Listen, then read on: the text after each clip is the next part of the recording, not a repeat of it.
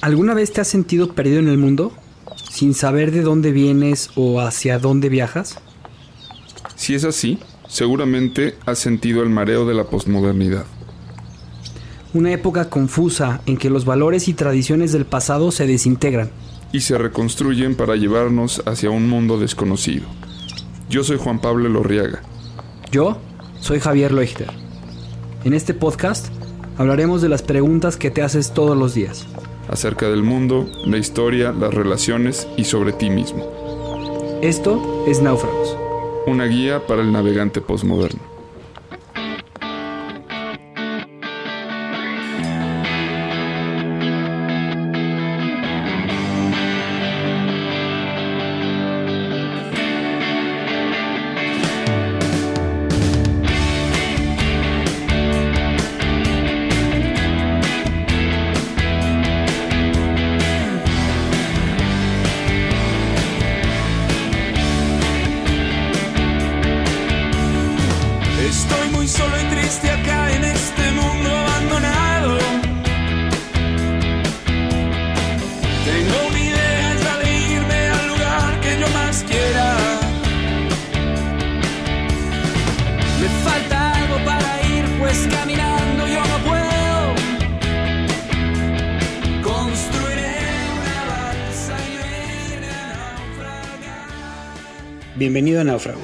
En este episodio tenemos invitado a Víctor Sadia.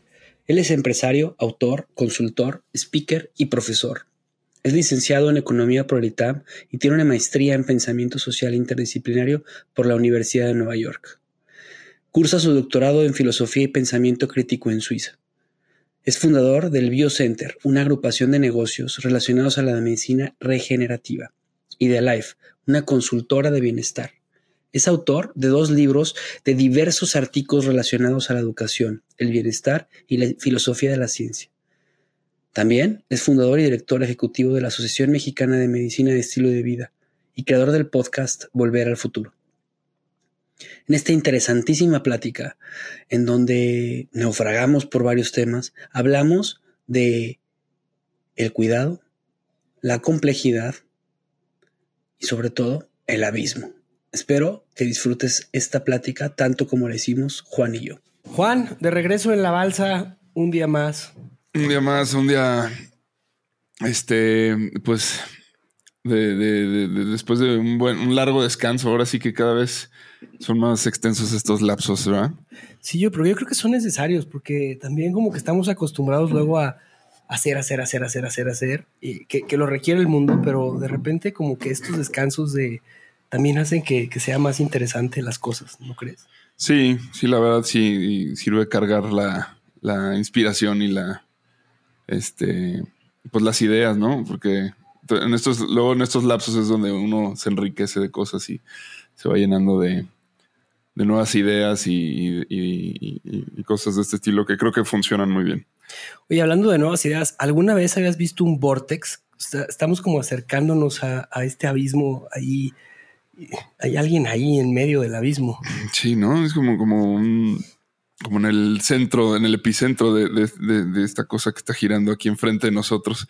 Nos, deberíamos de acercar o le gritamos o le mandamos una cuerda o qué hacemos. A ver, pues vamos, vamos viendo qué, de qué se trata. Oye, ¿me escuchas? Hola. Eh, ¿Quieres venir a la balsa? ¿Quién está ahí? Estamos Juan Pablo y Javier, este, somos dos náufragos que andamos perdidos hace varios años. ¿Son de México? Sí, de México. ¿Y tú? Venga, vénganse por mí. Vamos, vamos, venga. Vente, vente, aterriza aquí. Listo, ¿cómo están? Yo soy Víctor. Bienvenido. ¿Cómo te llamas? Víctor, también de México, supuestamente. Muy bien. ¿Y por qué, por qué supuestamente?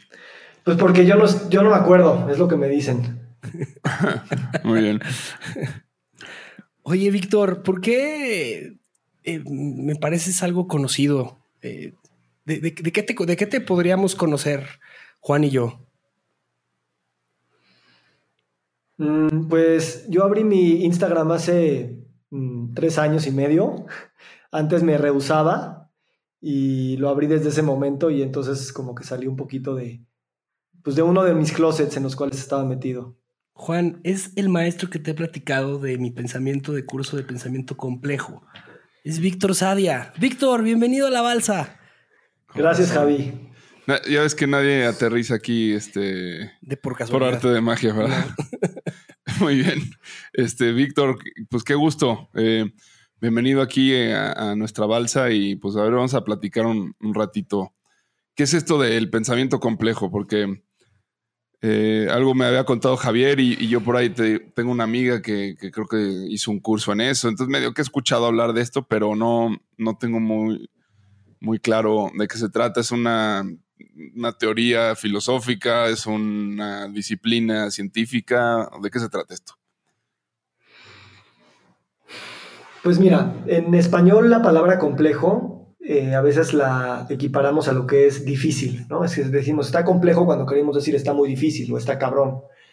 Pero realmente, como yo veo la palabra complejo, es más de su origen de latín, que es complexus. Y complexus significa lo que está entretejido en conjunto. Entonces, cuando hablamos de pensamiento complejo, tratamos de pensar que pues, todo está entretejido y de alguna manera se pone un poquito en contraposición a la metodología científica en la que queremos separar en distintas áreas y saberes y dominios y esferas, pues el, conocimiento del mundo que supuestamente nada más está allá afuera, ¿no? Entonces, hemos, hemos separado todo en, disciplinas y esto viene desde Descartes y desde antes. Eh, y el pensamiento complejo, al menos desde mi manera de, percibirlo, es, ok, todo eso lo podemos separar, pero ¿cómo vamos a construir esos puentes que construyan esa idea de que todo está junto desde siempre? Y es nuestra epistemología y nuestro conocimiento el que lo separó y no porque las cosas están en sí mismas separadas. Oye, te hago una pregunta con respecto a esto, porque se dice que la filosofía es la madre de todas las ciencias, ¿no? Y que de alguna manera este, todas las ciencias un día fueron una este, la, filosofía primera incluso, ¿no? Que nos referiríamos a la metafísica en ese caso, y después este, empieza como a, desilvanarse, como dices, y se van convirtiendo en, disciplinas este, distintas como la física primero, este, la mm, espiritualidad también por otro lado, este, la política, eh, la estética, etcétera, ¿no? Eh, y de ahí, pues, la, química y, todo lo demás. Entonces, un poco el pensamiento complejo sería como volver a esta filosofía primera, eh, o en qué, en qué sería distinto. Yo creo que sí, yo creo que sí es como volver, obviamente enriquecidos y con un bagaje ahora intelectual y académico y, y de experiencia vivida mucho más rico.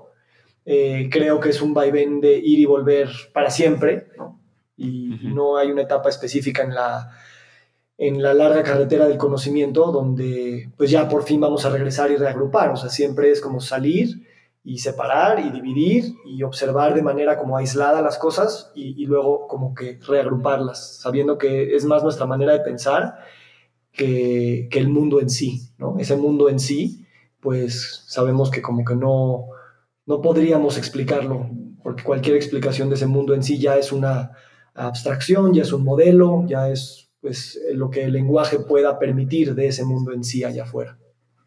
A mí lo que me, llama mucho la atención de lo complejo y, justamente es lo que decías, que es cuando se entrelazan las, las eh, cuando se entrelaza algo, ¿no? y, creo que toda nuestra, nuestra existencia está entrelazada eh, como, como seres humanos, estamos entrelazados en, este proceso de existencialismo, de, para qué existo, o sea, cuál es la razón por la que estoy aquí. Y muchas veces eh, eh, como que tendemos mucho a, reducirlo a un, pues a, una sola cosa o a un porqué y, y va más allá de ello mi pregunta, mi pregunta en este tema es, ¿el pensamiento complejo a ti, cómo te ha ayudado a definir quién eres, Víctor? Mm, gracias, Javier. Pues mira, eh, cualquier explicación sobre el mundo no es el mundo, es la explicación, ¿no? Igual sobre quién soy yo, igual sobre la identidad. Eh, Nietzsche había hablado mucho del abismo, ¿no? Nietzsche decía que Cuando tú ves el abismo, el abismo te ve de regreso a ti. Y a lo que se refería es que nunca sabremos ni podremos saber quién somos y qué es la vida y qué es la realidad. Eh, cuando eso lo experimentas en tu cuerpo, a mí en mi caso, eh, se siente como un abismo en el que literalmente te puedes caer, te puedes morir, te puedes suicidar, te pueden matar o simplemente te puedes meter a uno de los miles de roles que ya existen predeterminados y pues vivir a través de esos roles. Entonces, em, a mí el pensamiento complejo, en el sentido que me ayuda a regresar de ese abismo con un paracaídas eh, pues hecho muy a mano y, con, con, sabiendo que es algo que, que yo estoy inventando, ¿no? que el paracaídas es, es, mi propia manera de salir del abismo porque igual voy a estar ahí, es que me permite no definirme al 100% en quién soy, mm, me permite estudiarme desde tantas perspectivas que me da un cierto grado de libertad. ¿No? En el abismo tengo esta idea de que, pues así como no hay nada, pues también hay todo. Y en ese sentido, pues el pensamiento complejo te ayuda a decir, pues de, ese todo, ¿qué quieres tú acuerpar? Tanto en tu identidad, como en tu quehacer profesional, como en el lenguaje que quieres utilizar. Y, y pues se vuelve divertido, porque tienes un grado de elección dentro de un mundo donde, pues, eh, pues no, o sea, estás aventado y no sabes nada. Es bien interesante esta idea del abismo y justo que se me hace que vamos a acabar hablando del de, sorgue que bueno. Eh, es algo muy simpático porque estábamos buscando poder platicar con alguien de algo que Juan trae mucho en la cabeza y que tiene que ver con, justamente lo que acabas de mencionar. Entonces, pues vamos a darle. Pues sí, vamos a darle por ahí. Este, bueno, eh, hablando del abismo y hablando de Nietzsche, en, ese sentido, este, bueno, un gran eh, admirador de, Nietzsche y, gran interpretador e interpelador es, Heidegger, ¿no? Que, habla justamente mucho de ese abismo, ¿no? Eh, al cual se refiere como por, por, este sentimiento de angustia que sentimos los seres humanos, este, que tiene que ver con el abismo del ser. Eh, o sea, estamos en un constante eh, conflicto con, el ser, con la vida, con el haber sido arrojados a la existencia, tal como lo, planteaste, porque eh, el ser solamente es... Se, presenta retirándose, dice Heidegger. Es decir, es algo completamente escurridizo de nuestra capacidad de retenerlo este, en el momento en el que lo nombras, ya se te fue, ¿no? Este, y se, vuelve ente. Entonces, en ese sentido, el ser solamente es un estar cayendo al infinito eternamente.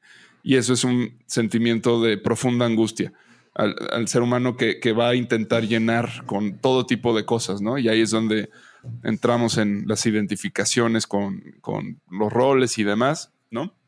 Pero bueno, eh, Heidegger plantea que que existe una cosa que eh, él le llama sorge, ¿no? La, palabra es sorge en, alemán, que no tiene una traducción directa al castellano, pero se, asemeja a la palabra care del inglés, ¿no?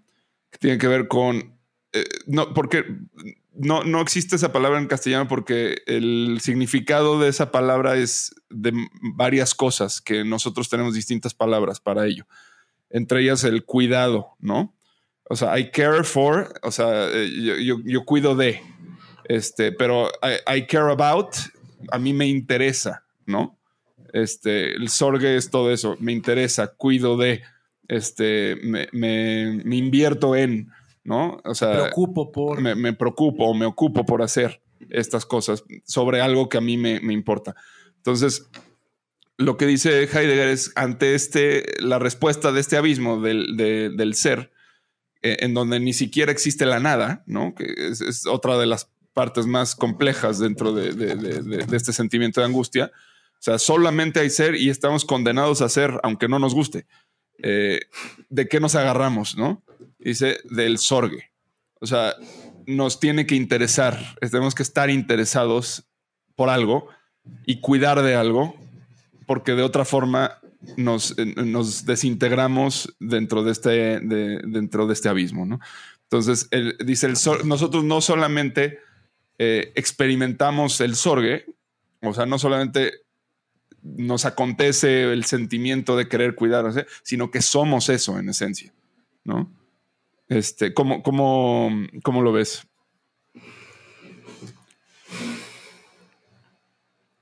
No había oído ese concepto como tal, pero me hace mucho sentido. Yo creo que... Yo creo que todos los que de alguna manera nos toca experimentar ese abismo, mm, pues sí, terminamos eligiendo un paracaídas que, que nos ayuda a sobrevivirlo. Me gusta cuando dices a lo cuando dice que él puede ser una esencia, porque pues tal vez si no encontráramos esos paracaídas, tal vez la vida ni siquiera existiría y no habría nadie ahí para decir para qué o no estamos aquí.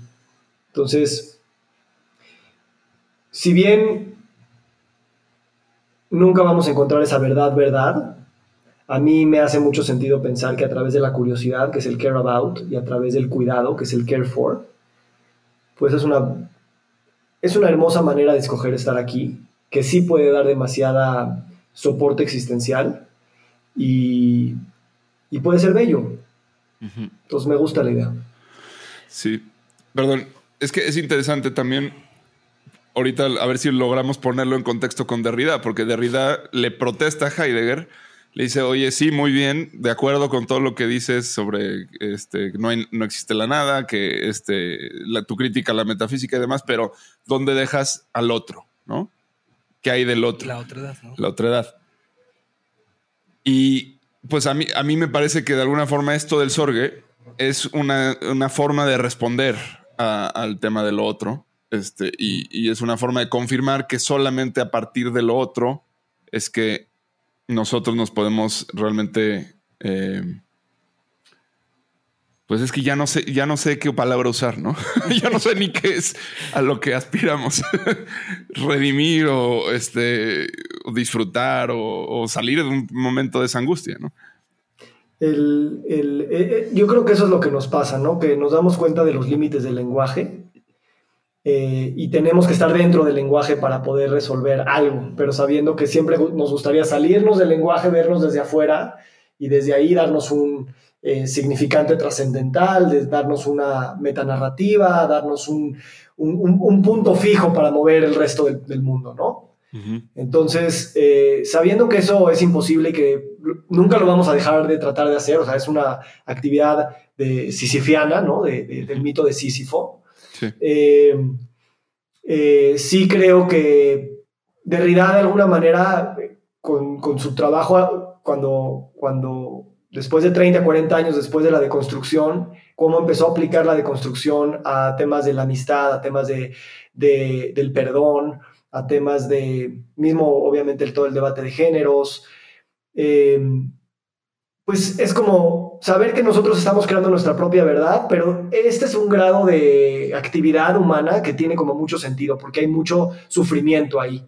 Y de alguna manera Gamben también dice eso, estamos aventando apellidos a lo güey, pero Agamben tiene una frase muy bonita que dice eso, dice, eh, o sea, hay muchas cosas que no hay luz en esta vida, eh, hay que encontrar eso que no tiene luz y hacer lo más posible para traer luz, eh, que también suena hasta, podría ser un, de, un tema, de alguien espiritual, puede ser un Joe Dispenza o un Deepak Chopra diciendo esto, Entonces, pues, o sea, en esto de la otredad, creo que sí es una buena manera también de responderlo desde ese lugar, ¿no? Eso es una otredad epistemológica, es una otredad de, un, de algo que no comprendo, es una otredad de algo que no soy yo, y, y pues con el arsenal que hemos nosotros desarrollado, pues ir hacia allá y cuidar de eso, y pues con curiosidad, porque ese otro siempre va a estar un metro más adelante de nosotros.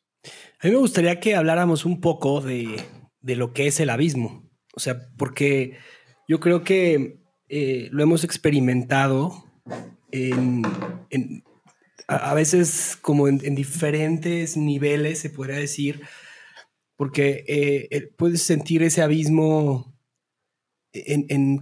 como si lo tuvieras en, como si lo, como si lo modularas, ¿no? Puedes sentirlo al 100% en el que de repente sientes que estás completamente perdido o puedes estar solamente observando el abismo y estar teniendo esta sensación de, de pues llevándolo a, lo más eh, mundano de, ay, güey, ¿dónde estoy parado? ¿no?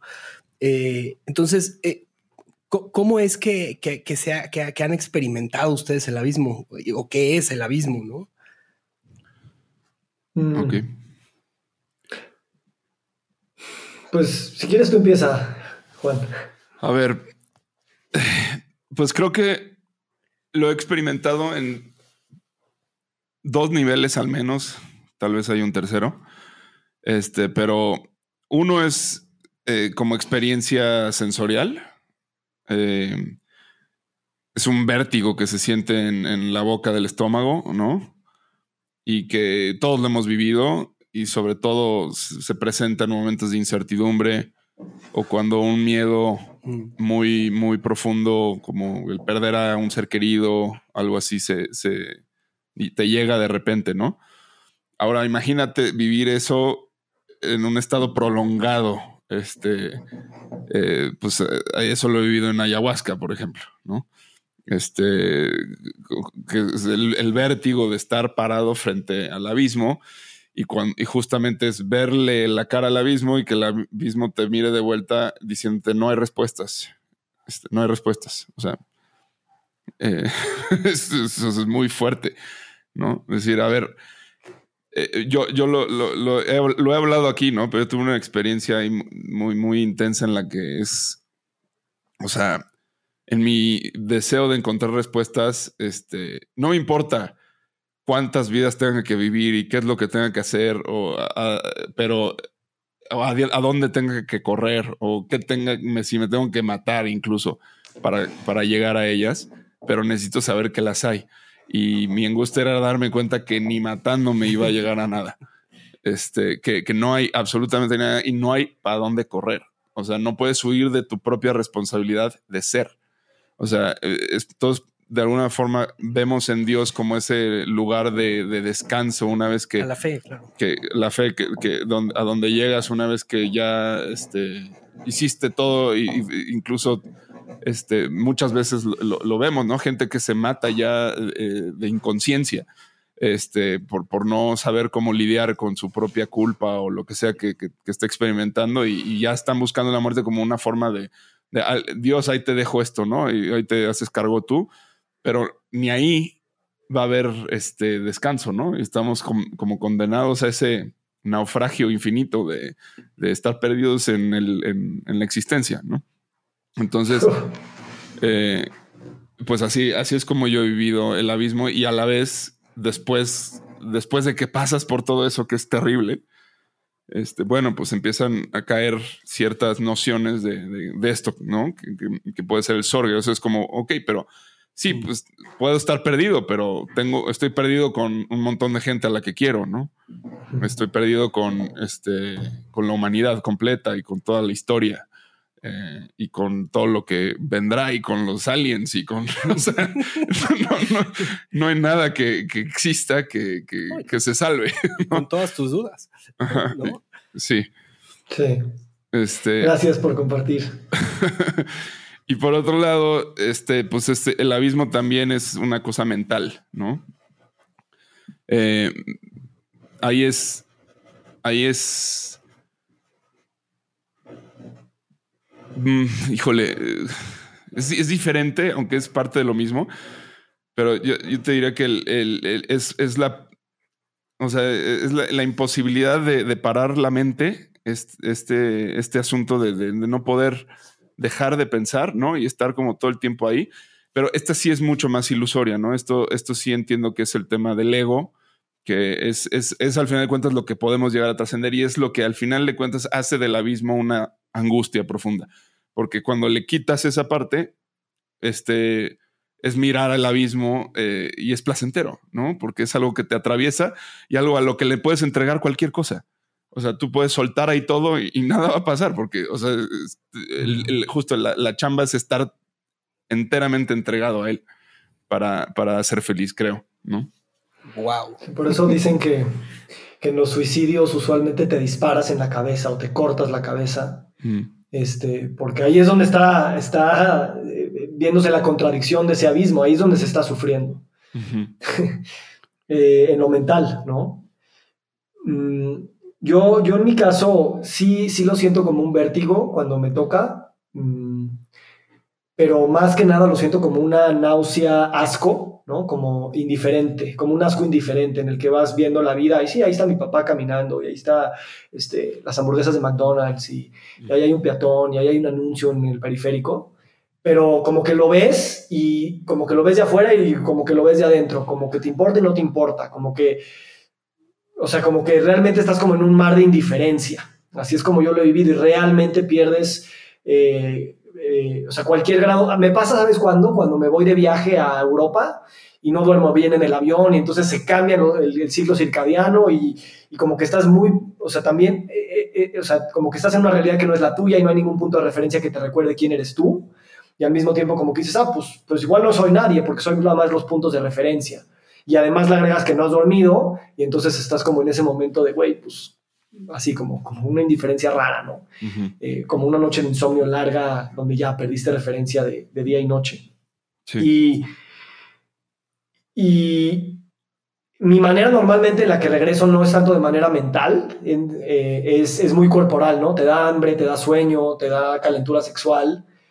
Y una cosa que a mí me, me, he dado cuenta es que yo ya soy papá y que los hijos, en particular, tenía un profesor que decía que los hijos era lo que nos queda de la metafísica, ¿no? Mm, qué y, bonito. y, no sé si te, sí decía, our children is, is what left, left to us of metaphysics. Mm.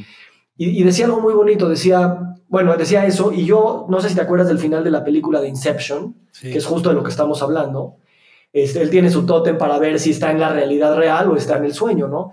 Y entonces cuando está, eh, el final gira su pirinola y, escucha a sus niños correr en el jardín.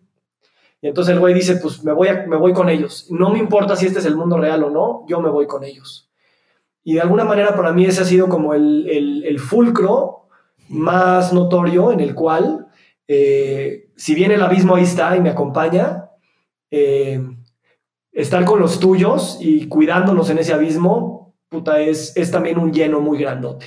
Y, contrarresta, probablemente, a lo mejor va a sonar muy arrogante esto, pero bueno, no, sonaría arrogante si hubiera un juez que tuviera, que tuviera visibilidad del abismo. Como no lo hay, pues no. Pero igual y ese, ese, grado de amor, ese grado de saber de que estamos perdidos en el universo y somos mortales y unas cacas ahí, eh, contrarresta también el, amor puede contrarrestar ese vacío existencial que está ahí. No sé, también es algo inventado, pero se siente así a veces. En, mi caso, yo lo he vivido como un proceso repetitivo, como ya lo mencionaron, o sea, en el que el pensamiento es repetitivo, repetitivo y repetitivo y te cuesta trabajo salir de ahí. Eh, y, también eh, como con, con este gran miedo como a, perderte. O sea, es este miedo a, no encontrarte, a no, a no saber, a, no, a, perder la certeza, ¿no? Que algo que es algo que, he estado pensando últimamente, que la certeza creo que es algo de lo que los seres humanos este, más adolecemos, porque eh, lo único cierto en este mundo es el cambio, ¿no? O sea, es algo que, que está, o sea, que nunca va a haber algo o sea, cierto, al final eh, todo, todo va, va a ser, va a cambiar. O sea, se hagas o no hagas, se deshagas, como dices tú, o sea, al entregarte, o sea, yo creo que el abismo es eso, ese es el cambio, es el cambio constante. Y de igual forma, eh, es, es, muy interesante el, el, sentirlo desde ahí, desde tu peor miedo, porque se ha representado así. Y yo, yo lo podría decir que, que son como ataques de pánico que tienes, eh, pero también en este ataque de pánico que, se, que me ha sucedido en, la, en el que se repiten cosas y de repente llegan unos momentos de eureka que son fascinantes, este, porque ya lo decía Jung, ¿no? Es como en este momento en el que tienes como una psicosis, se puede decir, o sea, es un problema en el que te disasocias y te encuentras con tu, con tu super yo, se podría decir, y a través de tu super yo encuentras una respuesta que ahí estaba, y es algo bien, bien, bien, bien bonito, porque sí, efectivamente, o sea, estás perdido y al final te das cuenta que, que, que, o sea, que sigues perdido, pero que ahí estás. No sé si haga sentido. Sí, yo lo único que, que, me gusta aclarar ahí es que sigue siendo una elección de algo que tú eliges decir, ahí me voy a agarrar, ¿no? Mm. Porque igual la respuesta no vino de afuera, o sea, no bajó Dios y nos la dio, no bajó la, e, e, etcétera. Entonces es como, ah, pues esa es la que me gusta, me voy a ir para allá. Y el problema es cuando eso se vuelve ya también algo simbólico, se vuelve algo que organiza a las personas, ya sea en una teoría, en una nacionalidad, en una doctrina, este, en un plan de, o sea, literal nos, volvemos sectas y, empezamos a matarnos entre nosotros porque el que yo elegí que era el, el, el, significante importante, pues es un poco diferente al tuyo y pues te voy a matar, ¿no? Entonces, ahí creo que hay un dilema importante, cómo buscar la sociabilidad sabiendo que nunca vamos a encontrar esos puntos en común de decir, esta es la buena verdad, ¿no? Sí, pues yo, yo creo que el, momento en el que nos perdemos es cuando, o sea, yo primero coincido mucho en el tema de lo que mencionas sobre el amor, o sea, el amor al final de cuentas creo que es el síntoma de, de es que hay que diferenciar algunas cosas, ¿no?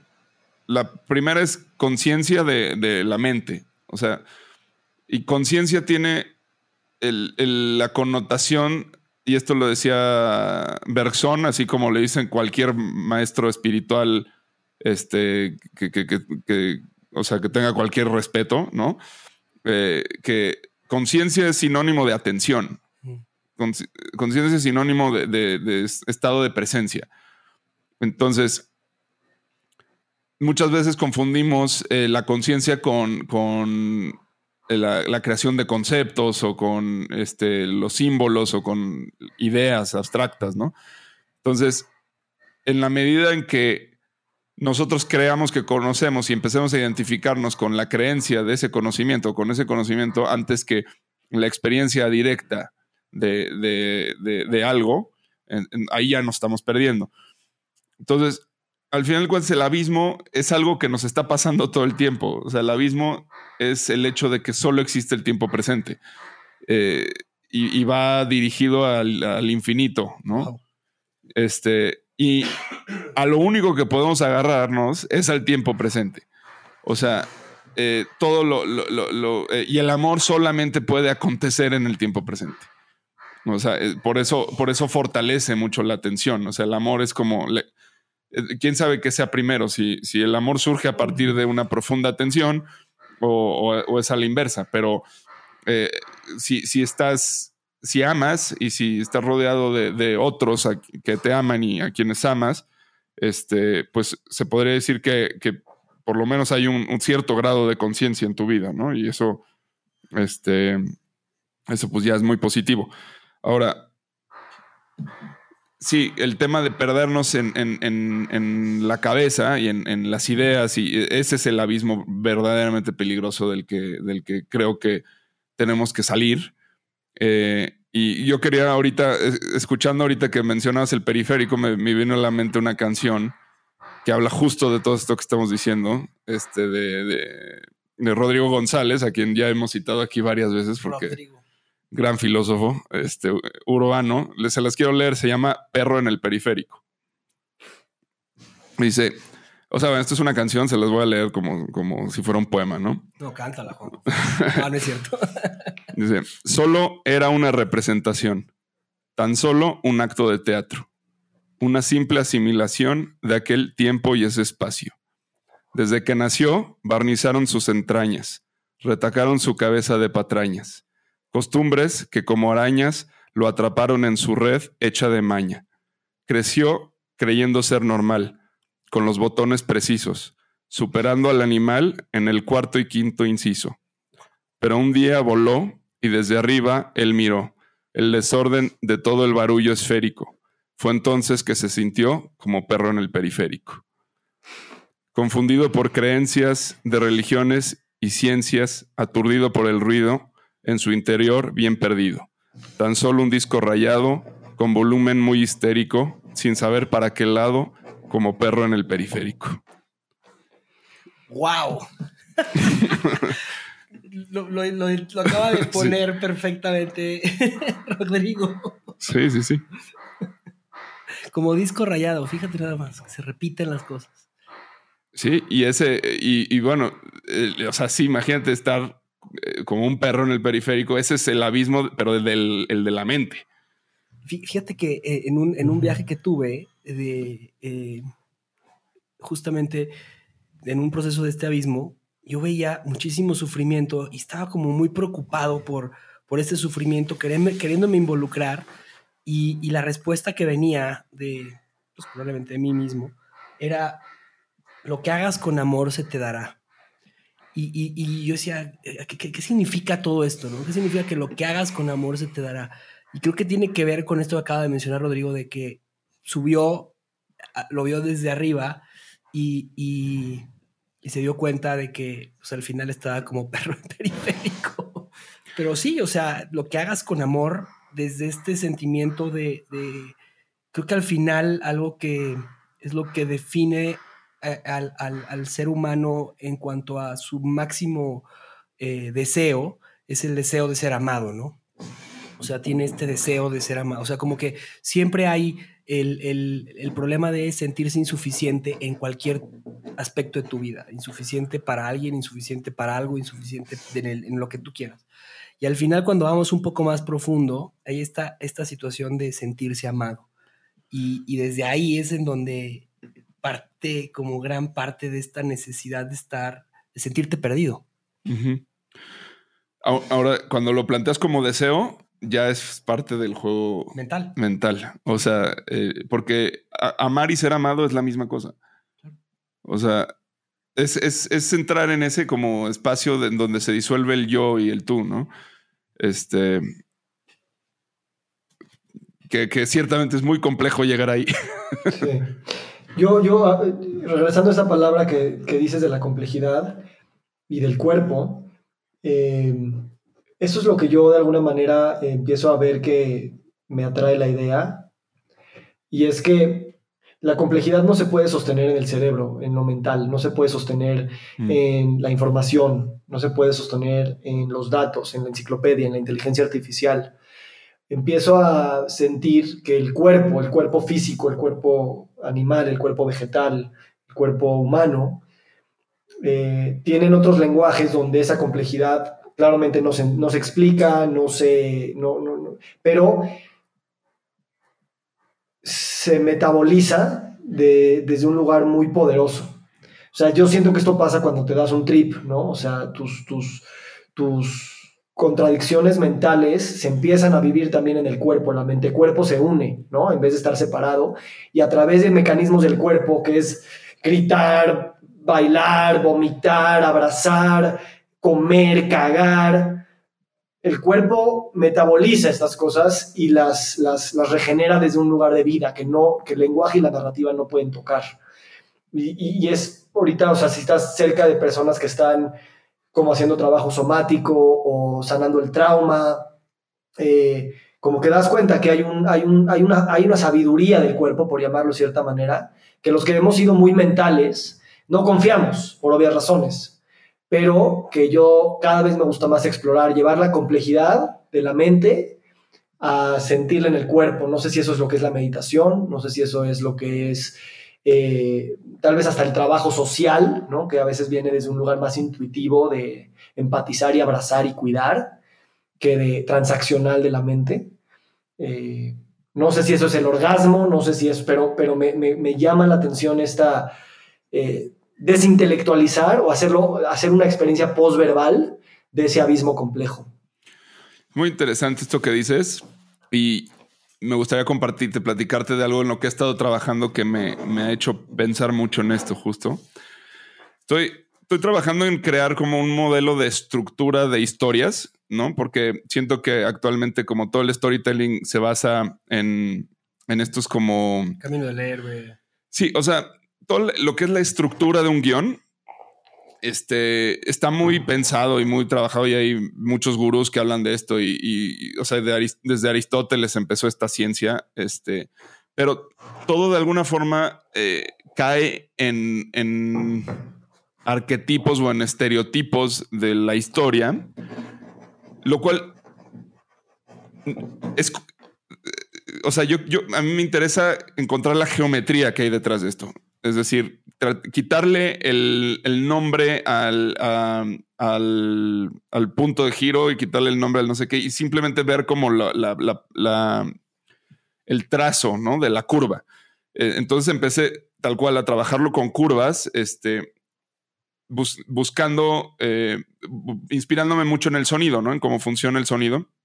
Eh, y aquí te va, te va, a hacer sentido con todo el tema del pensamiento complejo y esto, porque en sonido eh, la, onda simple o la onda sinusoidal, sinusoidal este, eh, no sé si lo dije bien, es, este, solamente la puede hacer un, un, este, un diapasón o un xilófono, si, no, mal recuerdo, sintético, que es esta, la onda pura, ¿no? Eso es lo único que no es complejo en el sonido.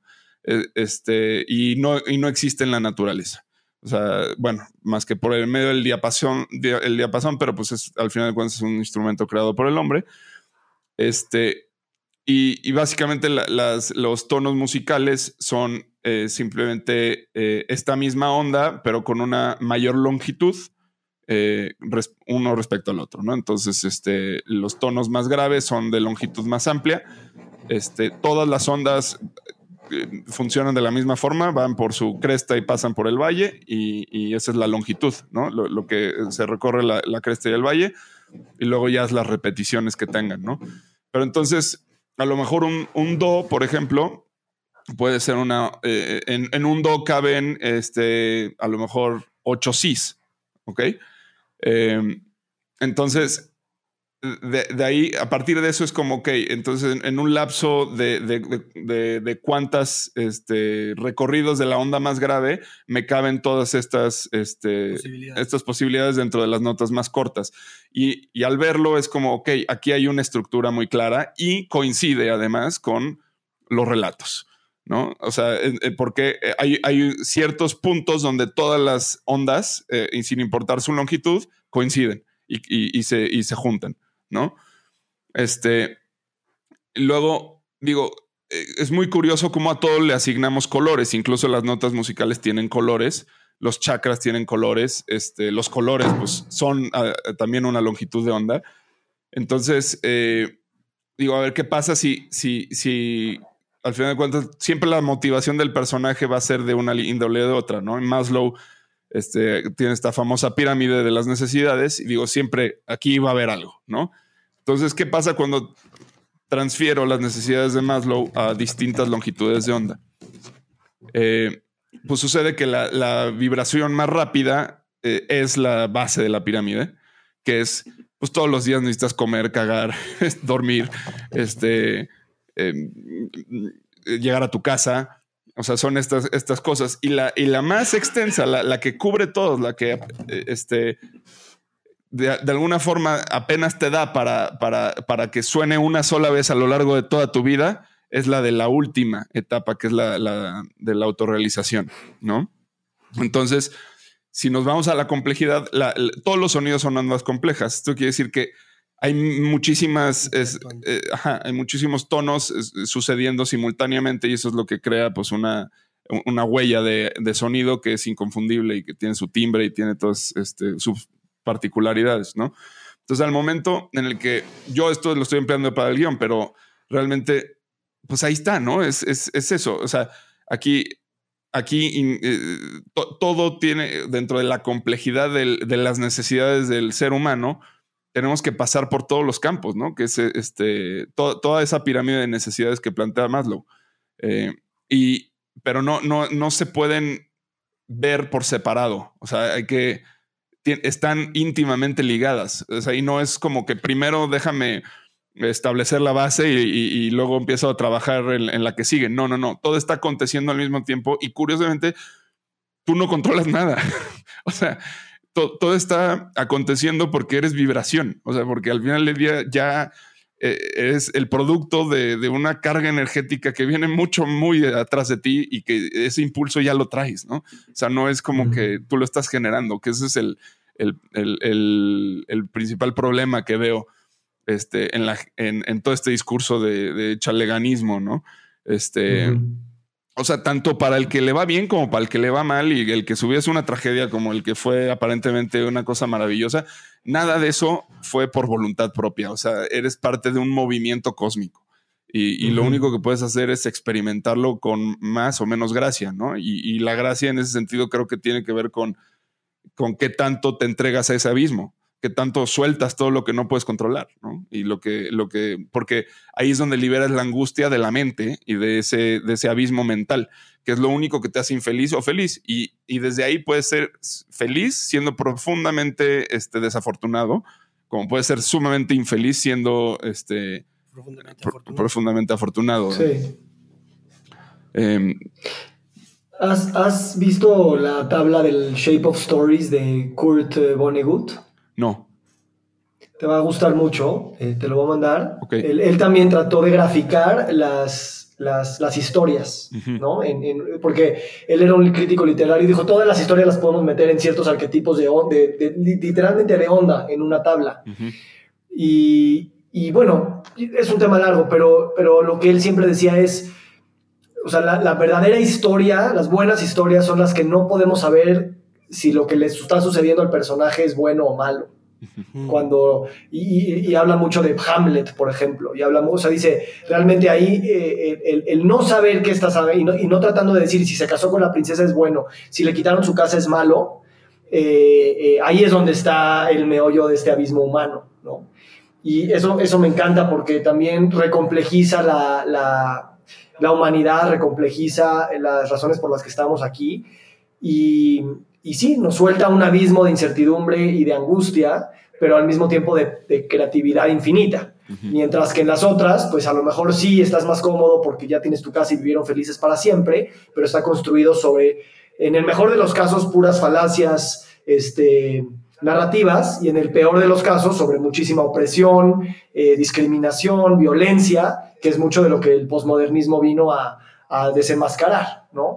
Entonces, e, e, eso es algo como muy, muy poderoso y creo que el sonido tiene ahí también algo como de, lo que te decía del cuerpo, que no sabemos cómo, cómo se están moviendo esas ondas y esas vibraciones y, nuestra mente no lo va a poder descifrar. Claro, lo podemos graficar y, y ver, pero va a seguir siendo muy unidimensional como los humanos hemos construido nuestra, nuestra percepción de la vida, que es pluridimensional y, eso, y eso es arrogante de decirlo, porque pareciera que por ponerle un nombre ya lo entendimos. ¿no? Que yo te diga, el mundo es complejo, parece, todo está interconectado, parece que ya lo comprendí. No, simplemente estoy diciendo el universo es infinito y no tengo idea qué hago acá. Sí. Pero por ponerle una palabra, pareciera que sabemos de qué se trata la cosa. Sí, sí, sí.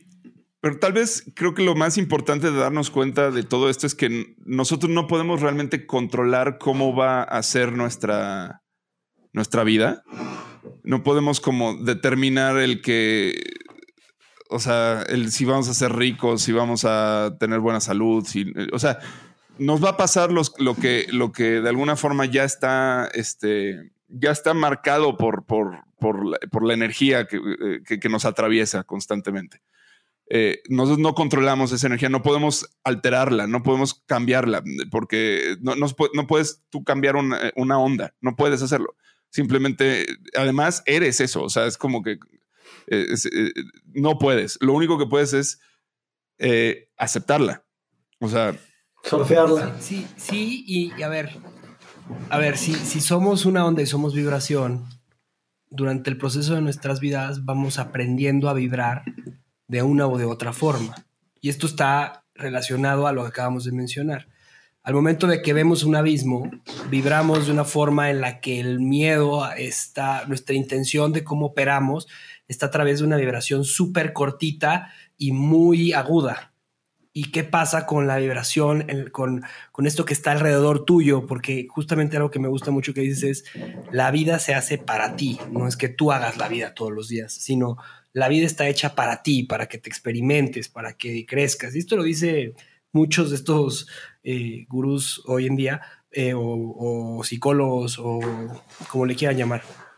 Pero me, hace sentido porque cuando lo pones en un diapasón y tú pones una onda para que se escuche a la misma vibración que la otra y no hay no hay correlación, o sea, no hay esta congruencia magnética, se puede decir, o congruencia de sonido, pues hay estos choques, ¿no?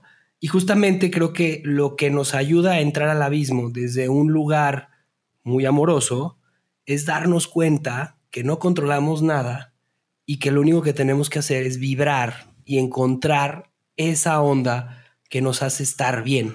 Pero yo no creo que, o sea, es que estamos hablando de cosas distintas. Tú creo que te refieres a, al cómo tú te sientes, que eso es al final de cuentas lo único que puedes eh, controlar. Controlar. En teoría. Eh, y, lo puedes controlar por medio de soltar. Eso, eso es como mi tesis en este momento. Eh, pero, pero ya es, digamos, esa vibración se refiere a algo que te está atravesando. No, no, eso más no lo sientes tú como algo interno, ni siquiera sabes de qué es. Pero a lo, eh, lo que yo observo dentro de esta gráfica es que, o sea, te va a ir bien y mal en el plano de la base de la pirámide de, las necesidades fisiológicas, te va a ir bien y mal en la cuestión seguridad.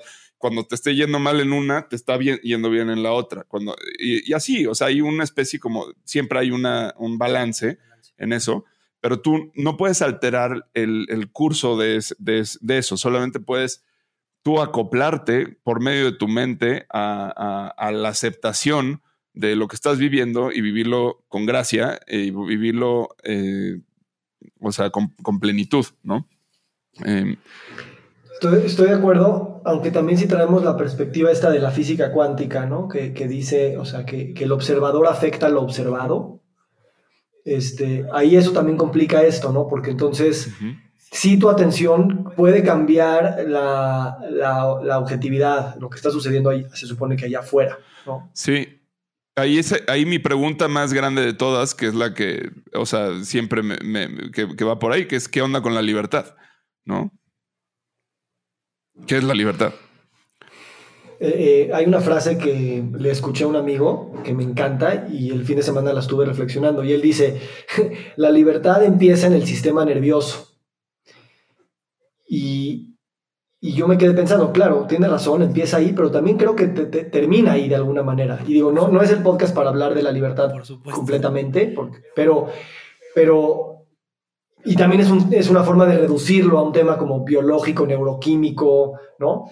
Pero sí me imagino que cualquier grado de libertad en, en la perspectiva social, política, económica, este, sexual, eh, cualquier tipo de libertad que culturalmente aprobamos y anhelamos, termina también siendo un tema de cómo tú te sientes en tu cuerpo, ¿no? Cómo, cómo estás tú vibrando en esa onda de, a lo mejor estoy en una cárcel y yo, mi sistema nervioso está suelto y no puedo salir de estos barrotes, pero yo me siento libre. O estar en una mansión y sentirte apretado porque tu sistema está en ansiedad, en delirio de persecución, en, en este, yo qué sé, cualquiera de estos síndromes, ¿no? Síndrome del impostor, yo qué sé. Entonces, no me gusta reducir nada a un tema biológico ni neuroquímico, lo he hecho en el pasado y otra vez es una manera de, reducirlo todo, pero creo que es interesante pensar que esa libertad también es un concepto mental sí. y, es, y es eh, irresoluble, ¿no? En, palabras es irresoluble el poder definir esa, esa palabra. No, de acuerdo, pero sí, yo, yo justo ahorita en este momento, porque luego cambio de parecer, pero ya, ya tengo un rato pensando en que realmente no existe la libertad. O sea, eh, la, libertad es un concepto como el amor. O sea, es algo que, es palpable y que, y, que tu mente te crea la ilusión absoluta de que existe, ¿no? Y, y por ello, este, pues, pues puedes aspirar a eso que llamas felicidad. Eh, pero digamos que una persona que vive libremente, yo diría que es una persona que se sabe adecuar muy bien a, eso que lo atraviesa. O sea, eh, eh, y lo hace de forma bioquímica, este, mental, o sea, en todos sentidos sabe alinearse a eso que es y eso que es va mucho más allá de lo que él se identifica como forma o como pensamiento, sino es, eso que, es, esa, son esas curvas, ¿no? Que lo, que lo están moviendo en el universo y en el tiempo presente y que de alguna forma, sí, o sea, el presente es lo que está aconteciendo, sin embargo, ese movimiento siempre es, eh, digamos, la huella de lo que, de lo que vas a hacer y es este, la anticipación de, o bueno, no sé cómo, o sea, es, de dónde vienes, o sea, es, la inercia de, de dónde vienes, ¿no? Este, pero pues es, un, es, es una vibración a la que estás, eh, por la que estás transcurriendo, a la que te adaptas o no. Y la experiencia de estar completamente acoplado a algo es estando muerto. O sea, es paradójico porque la libertad, como que dirías, es lo que más niega la muerte, pero en la muerte es cuando más estás en sintonía con eso que no eres tú. Sí. bueno, quién sabe, pero por lo menos se termina eh, esta canción. se, termina el, la fuerza opositora, ¿no? Que, que, encarcela, ¿no? Eh, em, me encantan estas pláticas porque lo que hacemos es construir algo y luego nosotros mismos lo deconstruimos, ¿no? Como la serpiente que se coma su propia cola y cómo construimos estos mapas, lo confundimos con el territorio y luego decimos, no, pues ni el mapa ni el territorio sabemos lo que es. Entonces a mí me gusta mucho esto, hablarlo, porque primero, eh, como que me doy cuenta que todo lo que he construido pues son, son, son especulaciones, en el mejor de los casos. Y, y, y entonces yo venía muy presionado esta llamada porque pues tengo poco tiempo, mañana me voy de viaje, ta, ta, ta, ta. Y esto me hace a mí como, güey, tampoco es todo tan en serio, ¿sabes? O sea, igual estamos en un abismo, en una piedra que dicen que va girando a mil kilómetros por hora alrededor del Sol, y tú estás agobiado porque tienes que entregar un escrito en el SAT, ¿no?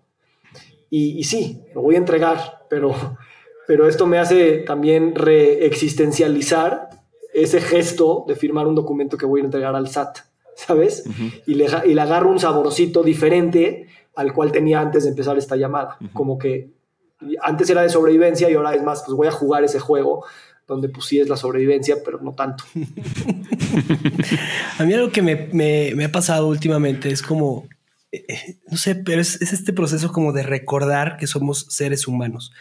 Y el, el, o sea, de esta cuestión de rehumanizar y de, pero, pero llevarlo como a una época muchísimo más brutal, o sea, a una época muchísimo más animal, en el sentido en el que el ser humano cazaba, eh, procuraba su familia, eh, este, buscaba su alimento y, recordar que ahí venimos, o sea, recordar que desde ahí es de donde venimos, o sea, desde esa, eh, lo hemos como complejizado también mucho, pero a veces en esa complejidad está algo muy simple, que es este proceso de ser humano, ¿no? De ser esta conexión, porque, o sea, hoy, hoy, en día escucho mucho el tema de que es que tenemos que ser parte de la naturaleza. ¿Cómo que tenemos que ser parte de la naturaleza? Ya somos parte de la naturaleza.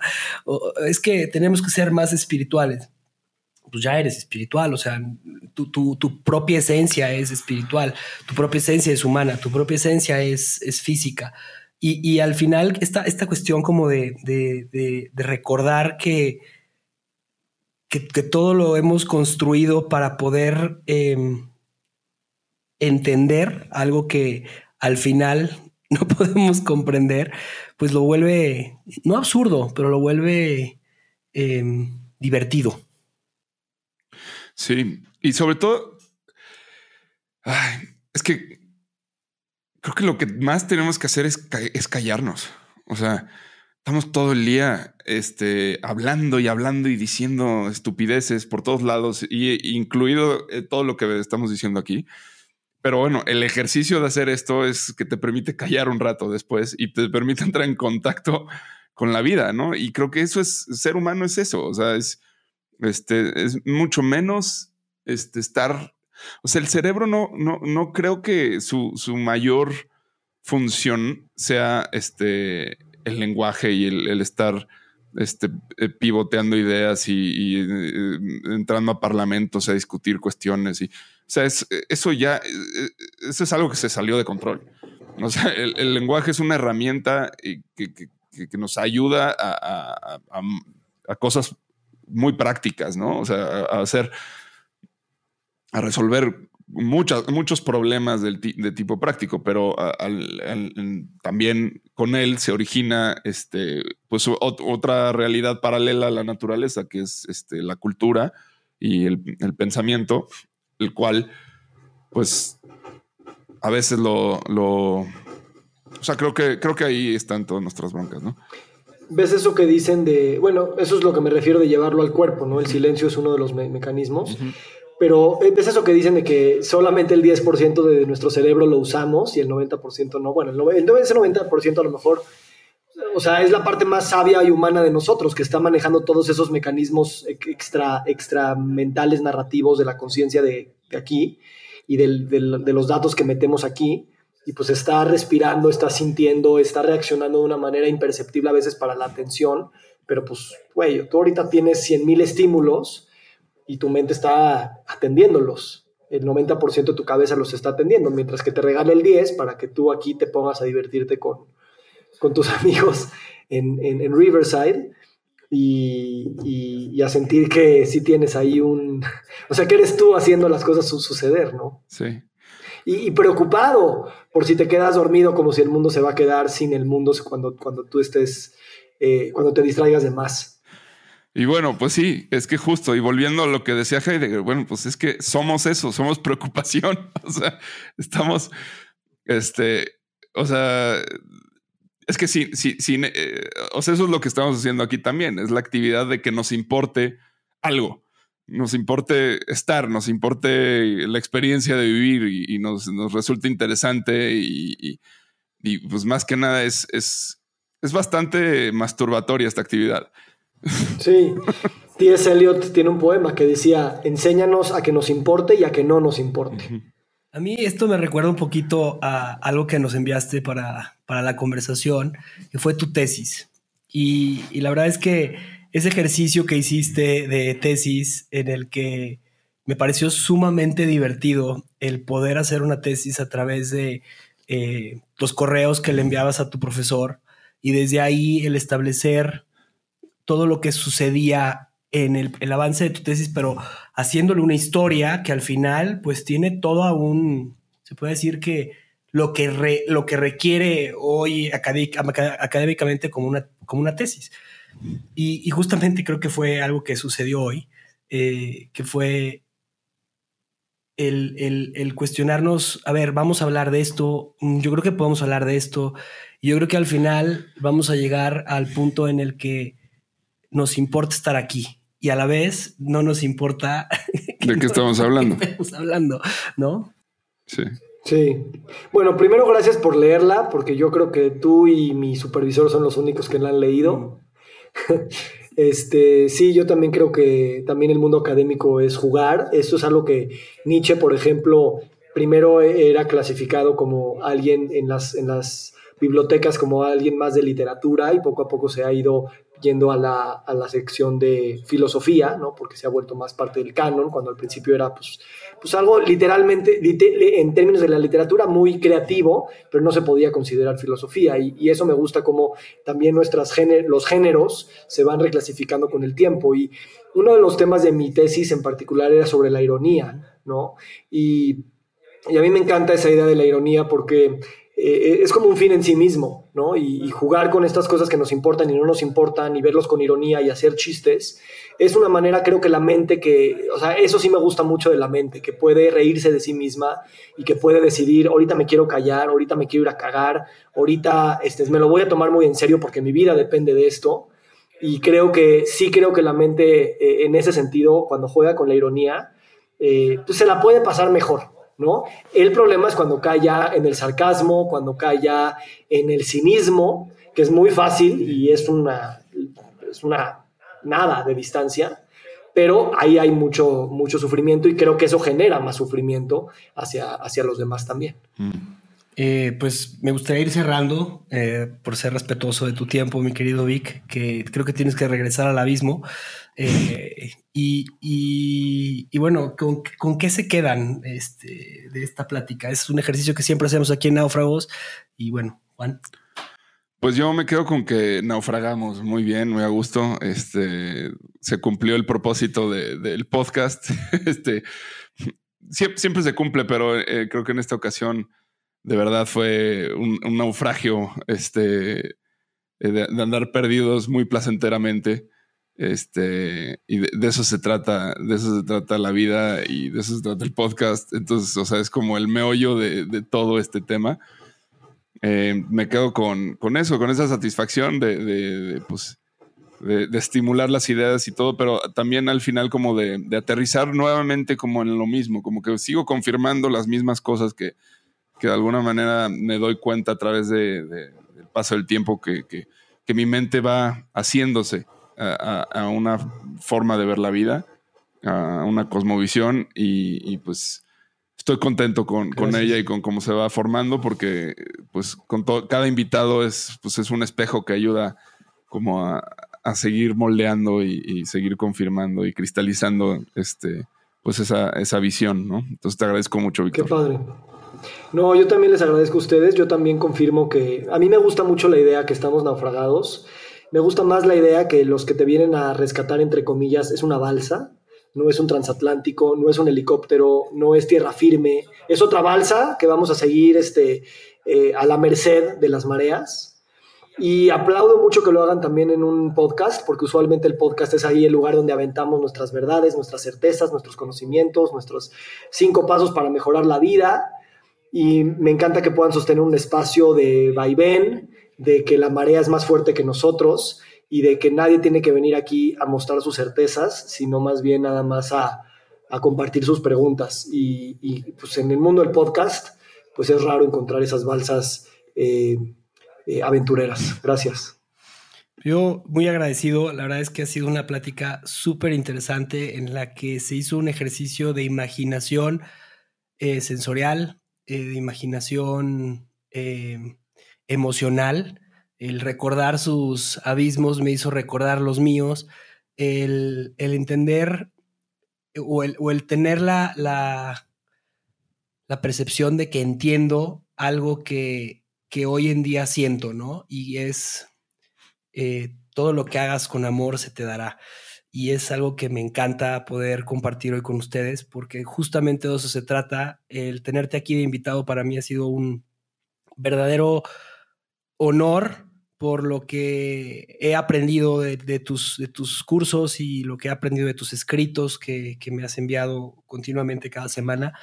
Y eh, pues nada, gracias, gracias porque cada vez eh, sigo desarrollando y aprendiendo desde un lugar muy sincero. Mm. Pues gracias hermano, gracias por esas palabras y también yo me siento así privilegiado y pues sigamos, sigamos navegando eh, pues sí, el amor se me hace una buena bandera o al menos es una vela que, hace soplar muy bonita nuestra, nuestra vela, ¿no? Sí, sí, sí. Víctor, ¿dónde te pueden encontrar? Quien, quien esté interesado en escucharte, en leerte, eh, tu podcast es súper interesante. Ah, sí, gracias. Todo está en mi página web, victorsadia.com, con doble A. Ahí están mis libros, mi podcast, este, mis artículos. Y eh, mi podcast se llama Volver al Futuro. Ahí hay una entrevista semanal.